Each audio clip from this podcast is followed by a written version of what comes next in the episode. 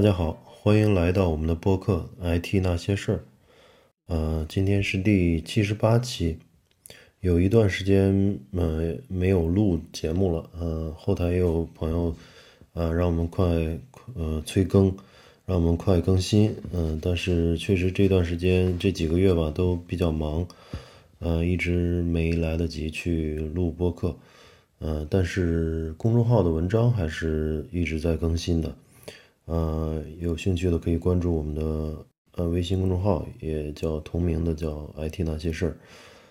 嗯，今天我想聊一下，就是前一段时间比较火的一个事情，就是 Oracle，就是甲骨文，呃，中国的研发中心，呃，进行了一个比较大的裁员，呃，大概是波及的人数大概有九百人，九百多人吧。嗯，因为我之前是在 Oracle 工作过，呃，近两年吧，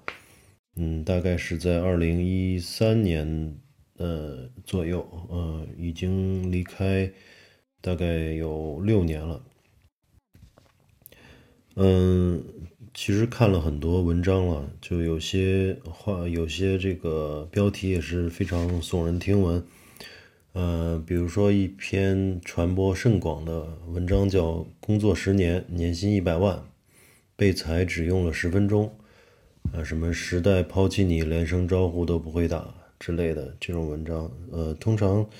呃，也只能看看一乐。但是有很多不太了解这个行业的，或者不太了解这家公司的人，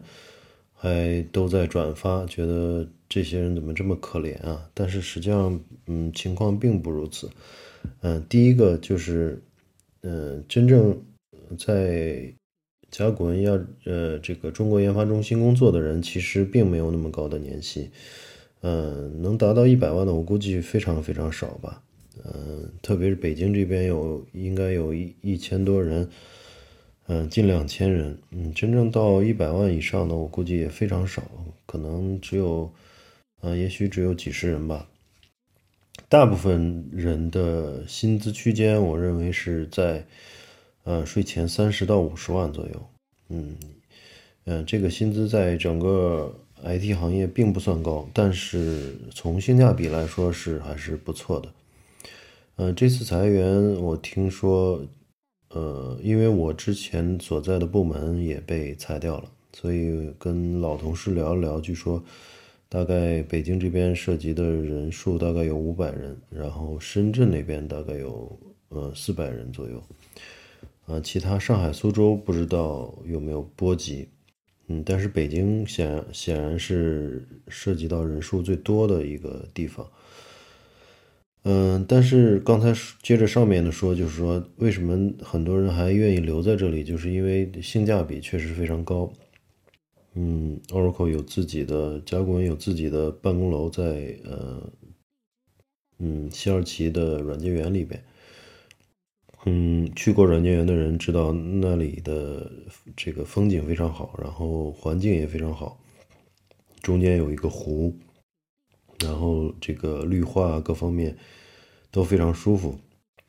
嗯，除了最近几年会比较堵一些，因为。嗯，滴滴呀，还有新浪啊，很多互联网公司也都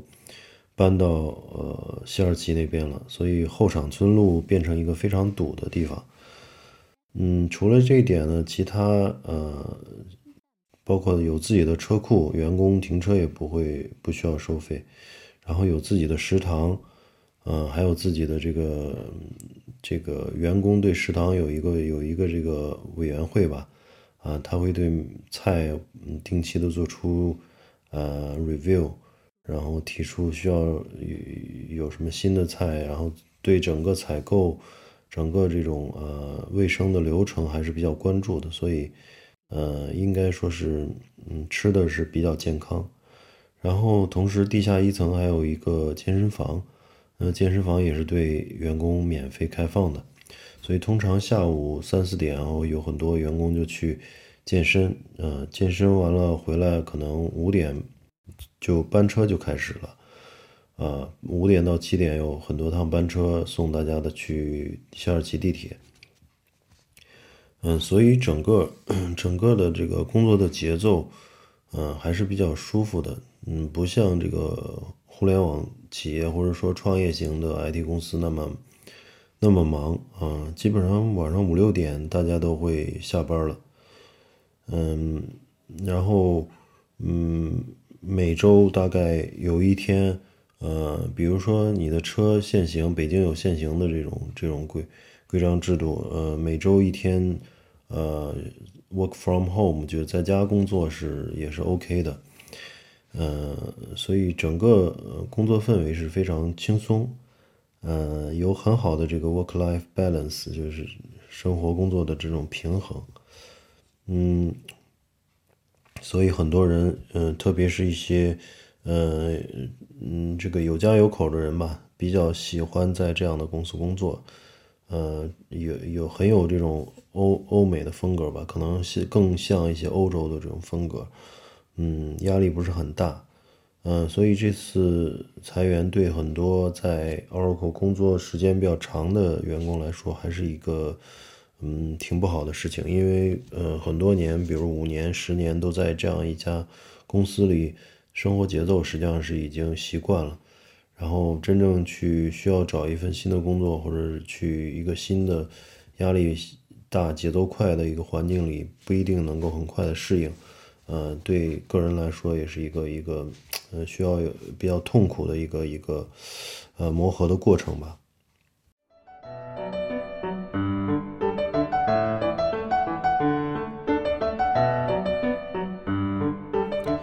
但是，呃呃，像刚才说的那个公众号也在渲染这种，嗯，这种悲哀啊，就是说，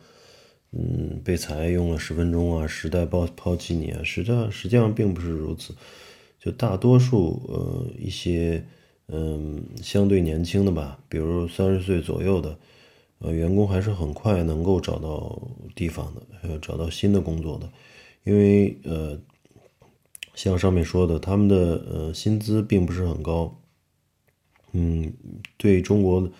现在目前的这种互联网格局来说，或者外面的这种 IT 公司格局来说，他们的薪资还是有一定呃优势的，所以有一些技术比较扎实的，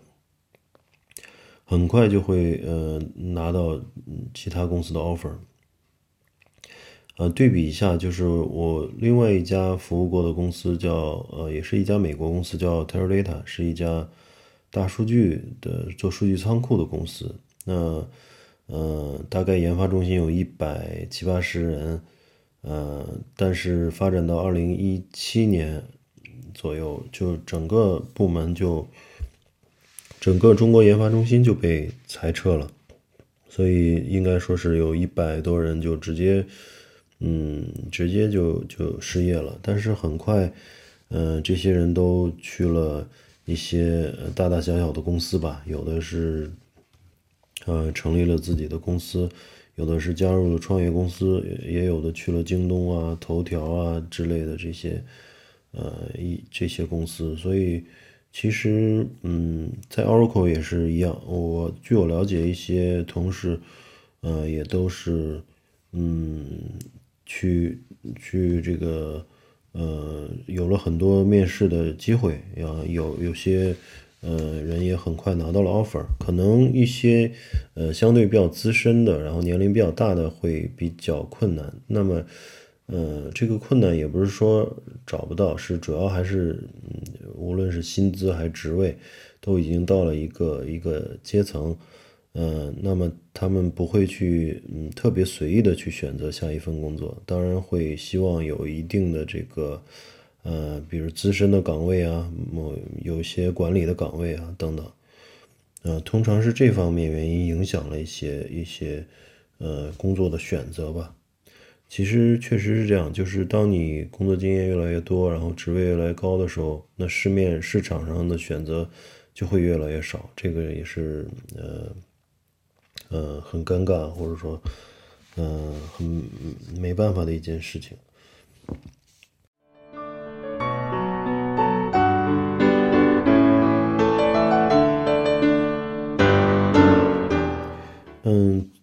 嗯，另外一方面，我想从技术的角度去聊一聊吧。就很多人说，嗯，这个在大型外企，特别像 Oracle，这回就是很多人被裁了以后，那么他们的技术是不是彻底落后了，在市场没有竞争力呢？嗯，这点呃，我觉得因人而异吧。呃，确实有很有一部分人吧，因为长期在这种大型外企里面，而这种大型软件公司的分工又非常细。嗯嗯，简单的举个例子，就从测试的角度，那它还有一些像手工测试 （manual test），然后这个自动化测试 （automation test），然后有 performance test。就是自动化测试，包括性能测试等等等等一系列测试，它会把嗯这个一个成熟的软件工程啊分成若干个这个工种，大家相互配合，呃来完成一个一个一个软件，就相当于这个嗯加制造加工行业的这个车铣刨磨钳，对吧？有很多工种，大家一起配合把一个工作完成，呃分工非常细，所以每个人呢。嗯，应该说从垂直的这种行业，呃，垂直的技能领域，它应该是可以钻的比较深的。但是呢，它的其他呃这个宽宽度或者广度就就不够了。嗯，如果是嗯比较嗯有学习的动力的人，还会看很多书，呃，去学习一些广度的知识。嗯，但是有一些像嗯，这个在在外企待的时间比较长的，特别是女的，然后有有一部分精力去，呃，照顾家庭啊，照顾孩子啊等等，他就不会去呃往很宽宽度上面去呃拓展，只会把当前的这个工作做完。那么仅仅是满足当前工作来的角度来说，那他时间长了以后肯定会有很大的局限性。那么被裁以后，他去找新工作的就会比较难，除非有相应的他这种岗位的这种呃外资企业或者是大国内大的企业去去招这个这个细分领域的这种这种岗位，嗯，否则去一些啊像互联网公司啊，像创业公司，那么他的技能很容易发生这个不匹配的情况，因为。嗯，大家也知道，像创业公司啊、互联网公司，它的，嗯，通常都是唯快不破嘛，就是要要求一个功能很快上线，要求一个模块很快的做出来，所以它并不像欧美这种传统的大型软件公司一样分工非常细化，嗯，所以每个人需要顶好几个人用，嗯，比如测试，呃，那你所有测试可能都要做，然后。甚至有些公司就没有测试这个岗位，连开发人员就是同时要做测试。嗯，然后对于开发人员呢，可能从应用层啊，一直到呃数据库啊，到缓存啊，到运维啊等等等等都需要做，所以它没有呃像大型公司一样分 DBA 啊，有有这个呃有这个运营团队啊等等等等。嗯，通常来说也是需要一个人的这种知识面非常广，然后能够，呃，做一个多面手吧。那么这样的一个岗位，可能就呃很很难去像，呃大型外企出来的人就很难去匹配。他需要呃一些细分的这种岗位。但是据我了解，在中国国内的这种软件公司或者互联网公司里面，细分的这种岗位其实并不多。嗯，除了像，呃，阿里啊、腾讯这种大型的公司，它已经做到了一定的规模，那么它呃公司内部就需要有一些细分，呃的领域的人来去做一些呃特别细分的事情。但是对于一些中小型公司来讲，基本上不会设设置这种岗位的。比如说，呃，Java 虚拟机的这种调优啊，啊，数据库的调优啊，这种对于大公司来讲，投入一个小的团队或者是投入一一两个人来去做调优是值得的，因为它的盘子足够大，它的呃系统规模足够大，然后呃花上一个人，比如花一百万，然后。投入那么几个人去做调优，它会有这个相应的这个效益。但是对于中小型公司来讲，呃，一共盘子或者营业额、营业收入就那么大，那么它投入几百万在这个呃调优上，就显然的得不偿失了。嗯，所以还是要看一些企业的规模。嗯，像一些，特别是像那个小公司来讲，通常也没有这些什么像 code review 啊，像这个一些呃软件工程的方法也都也都比较缺失吧。嗯，所以我觉得你要说呃在大型软件公司，特别像外资企业去做有什么优势呢？我觉得就是呃优势就是能够比较。呃，了解比较全面的这种软件工程方法吧，它就像一个呃非常规范的一个工业化的一个生产线一样，它每分工特别细，然后你能了解到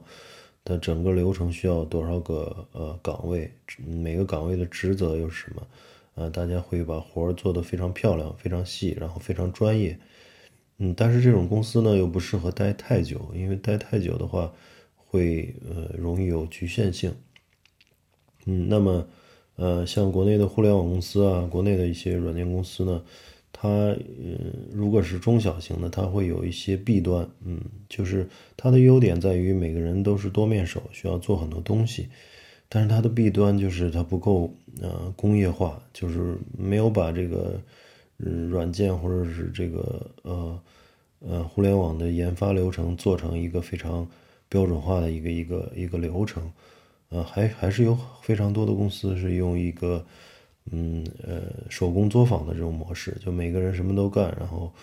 呃车洗包膜前，呃什么都什么活都都做，但是，呃也没有人测试，也没有人去，质量也比较低下，嗯，所以就大干快上，快速交付，快速提交，嗯，最后做出来的东西也谈不上有多好。呃，或者说做出来的东西的这个生命力也不会有多强，呃，也就是很快被用用，然后很快就被淘汰了，嗯，所以缺乏一些全局思维。嗯，我觉得这种工程思维，呃，有没有工程思维是一个呃软件从业者能不能作为一个软件工程师的一个必要条件。嗯，我们经常说，呃，国内的这个研发人员通常管自己叫码农。其实，确实有很多中小型公司，如果一直在这种环境下，那么还真的就只能称为码农，因为他没有一个全局思维，没有一个，呃，不知道做一个特别好的软件需要一个什么样的一个一个流程，嗯，所以欠缺这方面的思维还是比较，嗯。比较有劣势的，嗯，